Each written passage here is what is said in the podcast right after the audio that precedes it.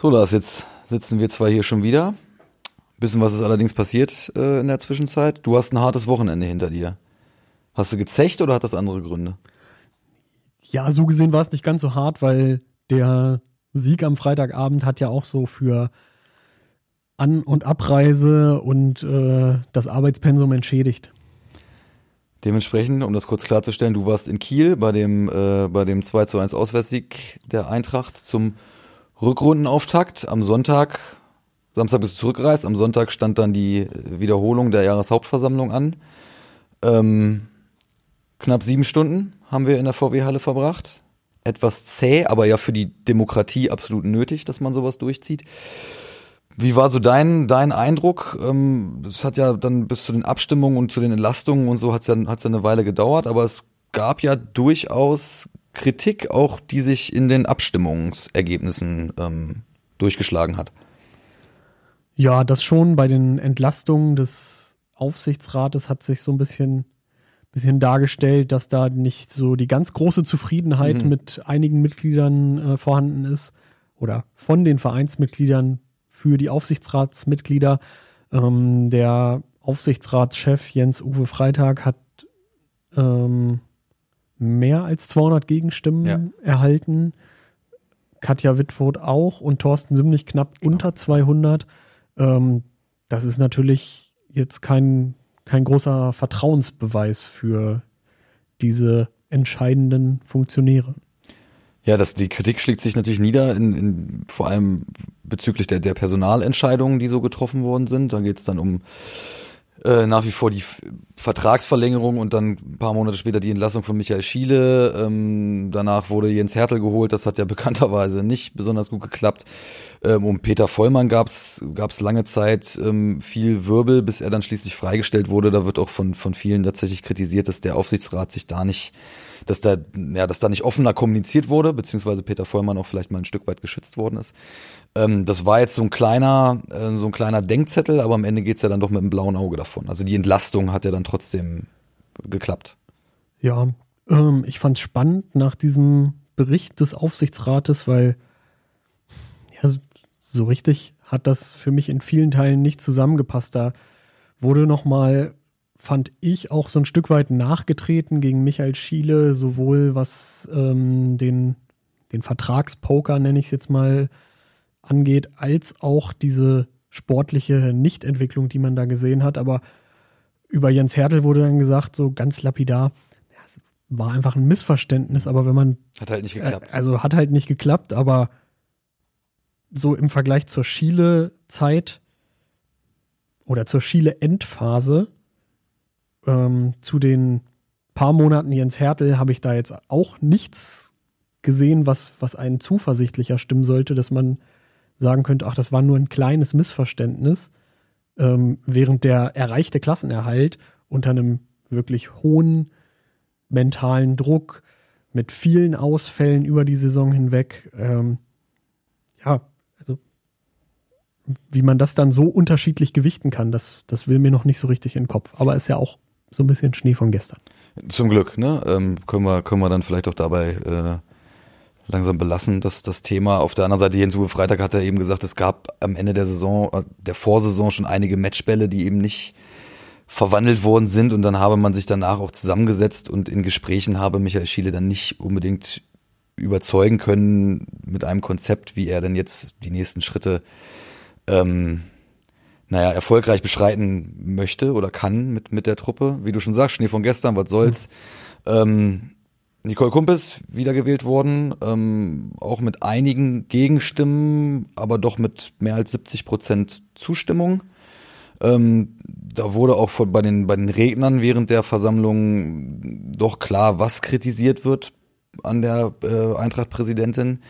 Ähm, in erster Linie geht es um die Kommunikation. Viele wünschen sich eben, dass auch wenn sie Präsidentin des Gesamtvereins ist, dass sie sich beim Zug fährt und das ist nun mal der Fußball auch hin und wieder mal nach vorne stellt und, und gerade so in Krisenzeiten ähm, auch mal auch mal was sagt und ähm, Verantwortung übernimmt.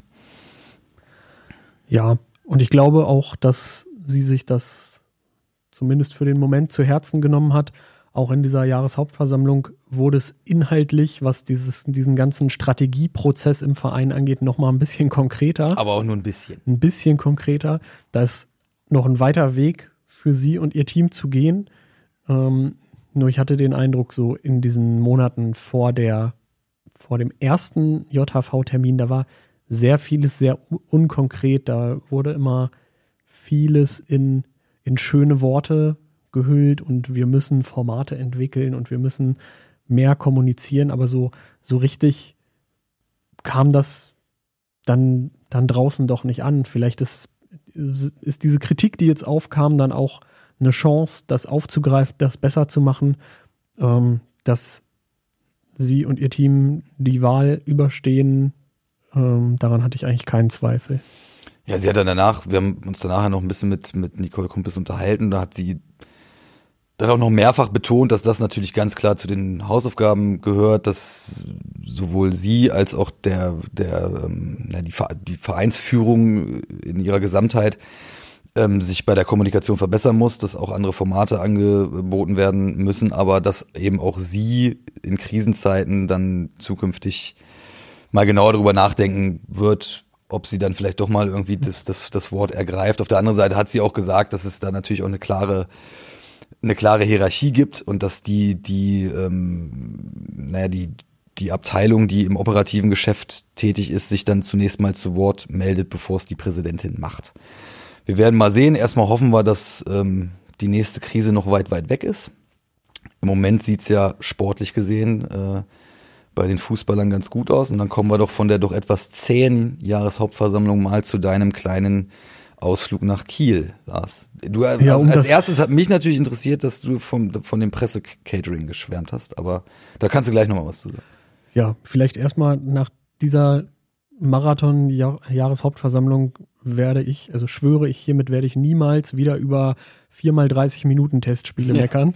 Ähm, ja. Auch nicht im Januar. Bei minus 8 Grad. Sind, sind nicht die beliebtesten ähm, Fußballspiele, die man sich so, so anguckt als Reporter. Ähm, aber ja, Kiel war top, äh, mit ein bisschen Bahnchaos angekommen und dann froh gewesen, dass, ähm, dass Holstein Kiel dann doch so viel Gastfreundschaft äh, an den Tag gelegt hat, dass es da noch einen, einen, kleinen Happen zu essen und ein Getränk. Und eine schöne Sinalco hast du eine, getrunken. Eine kleine Sinalco habe ich getrunken, habe ich ewig nicht mehr getrunken. Nee, Wo gibt es denn sowas Keine noch? Keine Ahnung, ich, hab, ich hab, bin ich auch noch nie auf die Idee gekommen, mir einen zu kaufen, ehrlich gesagt. Aber war ja lecker. Auch. War, war top und dann war das Spiel nach anfänglicher Ruckelei, sage ich mal, auch top.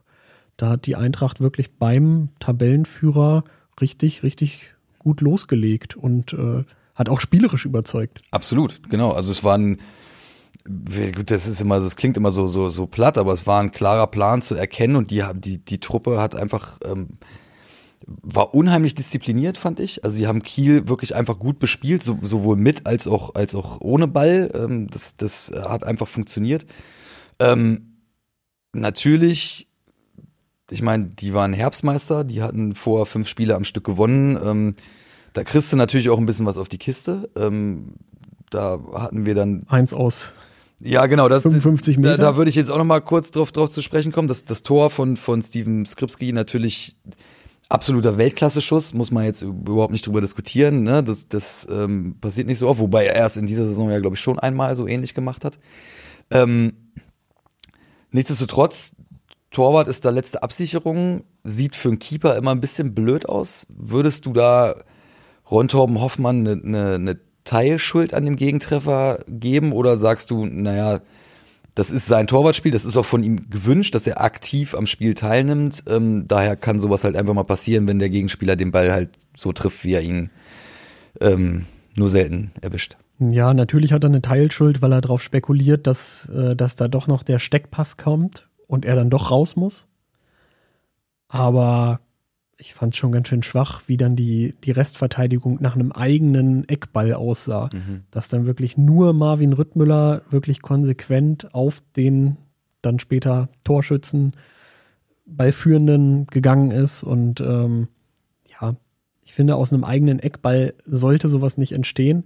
Aber so die, die ganz allgemeine Entwicklung im Fußball ist ja echt so, dass, dass solche Tore häufiger passieren, weil das Spiel sich einfach in diese Richtung entwickelt hat, dass die Torhüter immer offensiver stehen, ähm, bereit sein wollen, um auch um angespielt werden zu können, um mit, äh, mitspielen zu können. Und ähm, ich finde, man, man sieht solche Tore in letzter Zeit häufiger. Harry Kane hat doch auch schon so einen reingeschweißt äh, bei Paderborn. Muslia in dieser Hinrunde meine ich auch schon. Ähm, und früher war es mal so ein Einzelfall. Da war es super besonders, dass Diego für Werder gegen Aachen auch so ein Ding von der Mittellinie reingeschweißt hat. Oder ähm, irgendeine so Situation gab es doch nochmal Stoppelkamp für Paderborn. Stoppelkamp, okay. Und das, das waren immer, da, da wusstest du immer, ja, das ist bei Tor des Monats vorne mit dabei. Und ja, mittlerweile. Du meinst, es ist Usus geworden. Es ist jetzt nicht, kein alltägliches Tor, aber man sieht es doch schon häufiger als in der Vergangenheit, als man so die, ähm, die Torhüter hatte, die sich äh, schön auf der Linie versammelt haben und ähm, vielleicht noch ihren Libero den Abstoß ausführen lassen haben. Ja, also ich, ich ja, ich sehe das ähnlich wie du. Das ist, muss natürlich die, die Absicherung vor Hoffmann muss natürlich besser laufen. Auf der anderen Seite muss er natürlich dann auch das Risiko irgendwie abwägen. Gut, klar, so richtig ankreiden äh, kann und will man ihm das Ding natürlich nicht, weil das auch einfach ein Weltklasse-Schuss ist. Äh, und es gehört ja auch zu seinem Spiel, dass er aktiv dabei ist, dass er auf dem, auf dem Platz aktiv mitspielt. Als, als äh, elfter Feldspieler, wenn man so will. Ich würde sagen, mit Jasmin Fesic im Tor wäre das wäre der Gegentreffer nicht gefallen. Aber Wobei, das, es gab, glaube ich, keine anderen Situationen, wo es jetzt so groß ums Rauskommen ging. Ich fand so nee. auch diese anderen Kieler Großchancen, da wäre Yasi schon auch dick im Geschäft gewesen, die zu verhindern. Darauf wollte ich jetzt hinaus, genau. Also das ist, ähm, das war jetzt natürlich auch überhaupt nicht böse gemeint, nur ja, sie war natürlich jemand, der dieses aktive Spiel ähm, nicht so nicht so ähm, in, in seinem Skillset hatte, sagen wir es mal so, oder nicht so nicht so kultiviert hat. Ähm, Im Anschluss war Hoffmann natürlich in den Aspekten super stark, die auch Jasmin Fesic Zeit genau, er scheint Karriere sich einiges abgeguckt zu haben. Aus, äh, ausgezeichnet hat. Also das war, äh, deshalb sollte man auch auf diesem Gegentor nicht, nicht zu sehr rumreiten. Das war danach eine absolute Spitzenleistung, die er ähm, da an den Tag gelegt hat. Er hat die, den Auswärtssieg festgehalten, nicht nur wegen dieser zwei Aktionen, die er da in der Nachspielzeit hatte, wo ich schon dachte, gut, jetzt klingelt's, dann ist es eben doch nur ein 2-2. Ähm, auch vorher äh, kratzt er ein Ding da aus dem Winkel, ähm, hält den Schuss von dem Moschino, glaube ich, mit der, mit der Ferse im, im ersten Durchgang schon. Ähm, und in der Nachspielzeit ja auch nochmal so ein Ding. In, in der Nachspielzeit auch nochmal. Ähm, das ich glaube, er heißt Machino, oder? Ja, keine Ahnung, kann auch sein. ähm, möglich, dass ich das jetzt falsch im Sinn habe. Chuto Machino. Ähm, Geiler Name für einen Stürmer eigentlich. Ne? Ah ja, stimmt. Ähm, auf jeden Fall war das, also war er mit der beste Mann auf dem Platz in einer sehr, sehr starken Mannschaft. Ja, also auch ähm, Rayon Philippe wieder mit, ähm, mit einem Tor und einer Vorlage. Ich habe, glaube ich, geschrieben, er ist da auf dem Flügel lang gezischt wie der TGW. Ja. Und hat die anderen aussehen lassen wie, wie Bummelzüge. Und es war schon, war schon stark anzusehen, dass der Junge jetzt wirklich diesen Lauf weiter fortsetzen kann. In ja, es ist kein Zufall. Also ja. man hat nicht das Gefühl, dass das irgendwie Zufall war, dass er jetzt zwischendurch einfach mal irgendwie die Kiste getroffen hat. Ähm, das, ja, das finde ich auch. Haben wir denn ein neues goldenes Duo? Mit Philipp und Kaufmann.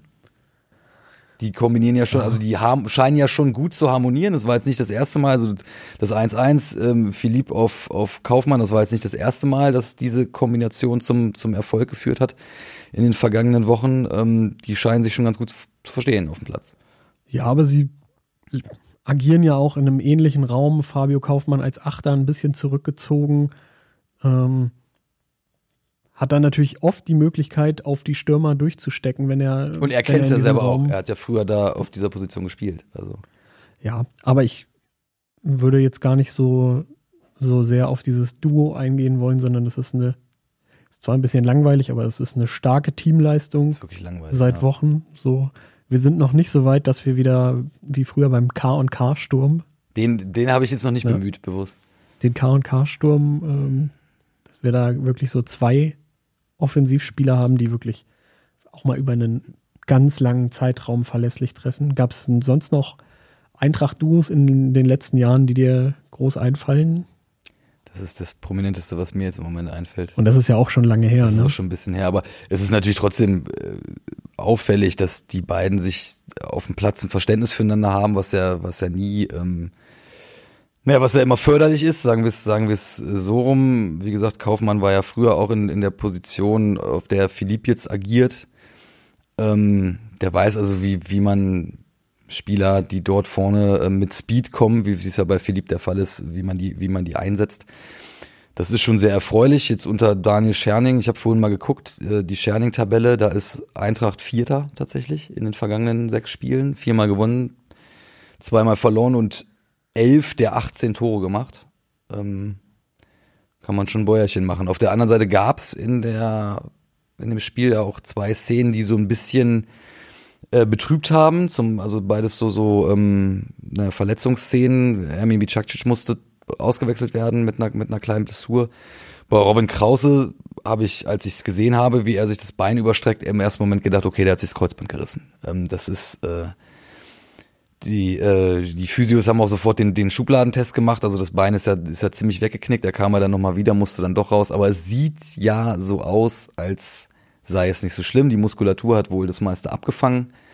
Ähm, also für Magdeburg reicht's hoffentlich, obwohl beide, du warst heute nochmal beim Training, heute wir nehmen am Montag auf, ähm, beide nicht auf dem Platz waren erstmal, ne? Ja, aber das würde ich so als normale Vorsichtsmaßnahme einordnen. Ich denke mal, zum Ende der Woche gibt es da nochmal ein, eine Wasserstandsmeldung von Daniel Scherning. Ähm, aber so ganz allgemein muss man sich wahrscheinlich auch bei der Eintracht damit anfreunden, dass in so einer Rückrunde auch nochmal irgendein Spieler ausfällt. So, du kommst eigentlich jetzt bei den tiefen Plätzen nicht ohne größere Verletzungen durch. Bin Ja, ich, hoffentlich doch. Du sagst hoffentlich doch, aber so die Erfahrung der letzten Jahre hat gezeigt, irgendwas passiert immer. Ja, klar. Aber- Vorbereitet sein muss ja. man auf sowas immer, das ist ja klar. Aber mittlerweile habe ich den Eindruck, dass, ähm, dass schon mehr Konkurrenzdruck im Kader vorhanden ist, dass das Daniel Scherning auch hingekriegt hat, dass die zweite Reihe richtig, richtig, richtig Druck macht auf die erste Elf und dass dieser Kader dann in dieser aktuellen Grundformation auch doch ein paar spannende Alternativen bietet. Wen, wen spielst du an? So konkret? also wenn man jetzt diese letzte Linie sieht, ähm, dann kommt dann Sebastian Griesbeck rein, köpft, glaube ich, alles weg, haut sich da in die Zweikämpfe rein. Das ist jetzt kein spielstarker Innenverteidiger, aber der, der macht auch irgendwie seinen Job ziemlich gut. Hasan Kurucay hat Saulo Dekali verdrängt. Ich meine, man hat Brian Behrendt abgegeben, wahrscheinlich, weil man sieht, dass auch ein Danilo Wiebe in dieser Dreierkette noch funktionieren kann. Ähm, ja, für Robin Krause hätte man jetzt auch noch so jemanden wie Niklas Tauer, Janis Nikolaou als Kapitän sitzt auf der Bank. Das, ähm, Aber ich habe also das sah schon mal anders aus in Ja, dieser Saison. Da, Das, das stimmt. Das, das ist so. Ich habe allerdings jetzt gerade auf die auf die letzte Linie, also das äh, Sebastian Griesbeck, dem merkt man an, dass der absolut heiß ist und dass der auch Druck machen will. Ähm, beim, beim Testspiel gegen Regensburg war das zum Beispiel auch, da kam der auf den Platz und ich hatte das Gefühl, der hat Schaum vorm Mund. Also das war wirklich, der war on fire und ist da, hat auch ordentlich dazwischen gehauen. Und ich glaube auch, dass er Spieler ist, der genau für solche Situationen gut ist, also so als Abräumer, dem man, dem man da, ähm, also diese Rolle traue ich ihm absolut zu und das macht er auch wirklich gut.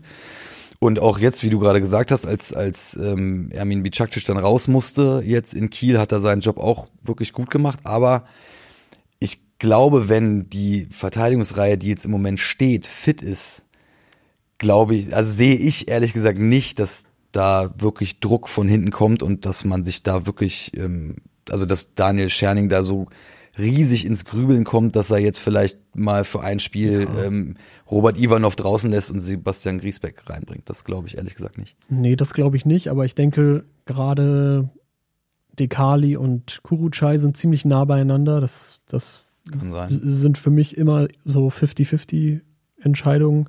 Da kommt es dann wahrscheinlich drauf an, welcher Gegenspieler steht da so einer Dreierkette entgegen und danach wird dann entschieden. Ja, das kann, kann sein, wobei er jetzt ja, das war auch, also Solide Kali hatte ja auch in der Anfangszeit unter Schiele, wenn ich mich nicht, wenn ich mich recht erinnere, auch ein paar gute Spiele gemacht. Unter Scherning, meinst du? Oder unter Was habe ich, Schiele? was hab ich gesagt? Schiele. Ich, hab, ich meine natürlich Daniel Scherning, Verzeihung. Ähm, ja, ist ja, wie, wie sagt man immer so, Gott sei Dank haben wir kein Phrasenschwein hier, äh, Konkurrenz belebt das Geschäft. Jetzt schauen wir mal. Wie gesagt, es sieht eigentlich so aus, als würde das bei, bei Robin Krause und Ermi Bicakcic für Magdeburg doch wieder ganz gut aussehen. Hoffen wir, dass sich das bewahrheitet. Und dann steht der nächste Härtetest bevor. Ähm, es ist ja im Moment tatsächlich so, also wir haben da schon so oft drüber geredet, aber das, das Blatt hat sich in den vergangenen Wochen so stark gewandelt, dass, glaube ich, die Mannschaften, die anderen Mannschaften, nachdem sie im vergangenen Jahr bis zum frühen Winter wahrscheinlich dem Tag, den Tag herbeigesehnt haben, an dem sie dann endlich gegen Eintracht Braunschweig spielen dürfen, mittlerweile wahrscheinlich nicht mehr unbedingt Bock haben, gegen Eintracht zu spielen und mhm. ist aus dem Dürfen dann wohl eher ein Müssen gekommen ist. Also ich glaube, im Moment hat kein Club so richtig Bock, gegen Braunschweig zu spielen, oder? Ja, und Magdeburg steckt ja auch unten drin. Ja. So, ich finde es irgendwie immer eklig, gegen die zu spielen, ja. mit diesen kleinen Wühlmäusen da vorne. Ähm, ja. Aber auch da steht der Torwart immer sehr hoch. Also ich, die, ich erinnere mich an die, an die letzten Partien, äh, die pflegen ja auch einen Spielstil im Grunde mit elf Feldspielern. Äh, vielleicht kann ja von uns einer mal von der Mittellinie abziehen. Wer wäre das ja. als erstes? Wen, wen würdest du ähm, am liebsten sehen bei so einer Möglichkeit? Ich glaube, so vom, von den technischen Fähigkeiten wäre sogar Toria Helgason einer, der das könnte. Ja, das stimmt. Das, da äh, stimme ich dir zu. Wäre, glaube ich, auch meine erste Wahl gewesen, tatsächlich. Aber vielleicht muss man gar nicht von so weit draußen Nein, abziehen, sondern. Aber es kann ja sein. Ja, es kann sein, aber wenn Magdeburg so hoch steht, dann kann doch einfach wieder Philipp Philipp kann natürlich starten. auch einfach wieder den, den, den Turbo zünden. Ja, auch das gerne. Ja. So oder so, aber Magdeburg auch jetzt zuletzt nicht, nicht so schlecht. Aus den letzten sechs Spielen haben die auch zehn Punkte geholt. Ähm, also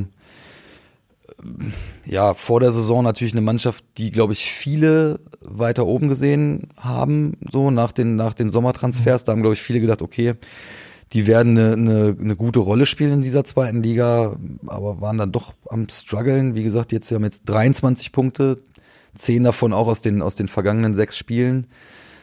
Ähm, noch dazu hat, hat Spiele zwischen Eintracht und Magdeburg ja aufgrund der, der Fan-Konstellation ähm, immer auch einen besonderen Geschmack irgendwie. Auf jeden Fall können wir uns darauf gefasst machen, dass im Stadion ordentlich was los ist. Sowohl auf dem, auf dem Platz als auch auf den Rängen. Ja. Ich hoffe natürlich, dass auf dem Platz vieles für die Eintracht läuft. Tobi, was tippst du? Ja, ich habe jetzt Angst, dass ich jetzt plötzlich der wandelnde Kontraindikator werde, aber ich glaube, der Lauf geht weiter und sie gewinnt 2-0. Zwei, zweite zu Null Spiel in dieser Saison. 2-1. 2-1. Das Spiel wird wieder gedreht. Ah, gut, klar, also. auch gerne. Das stimmt, das ist ja mittlerweile auch Usus. Ja. Also hoffentlich hat die Mannschaft die Kraft, das immer wieder zu schaffen. Ja. Aber wäre aber auch mal so, ganz schön, wenn es nicht nötig wäre. Genau, wenn man nicht so diesen frühen Nackenschlag kriegt. So ist das. In ja. diesem Sinne, Lars, vielen Dank für deine Zeit, vielen Dank fürs Zuhören und bis zum nächsten Mal. Ciao, ciao. Ciao.